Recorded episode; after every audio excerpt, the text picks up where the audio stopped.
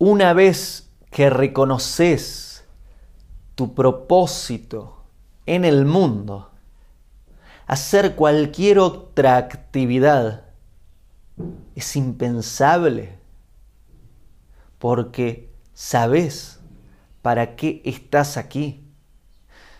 Y cualquier otra actividad forma parte de tu vida si es un medio para lograr tu objetivo.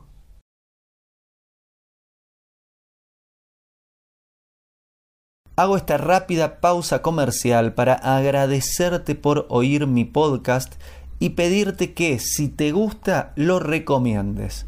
Si te gustaría adquirir alguno de mis libros, podés encontrarlos en su formato físico y digital en Amazon y en su formato audio en Audible.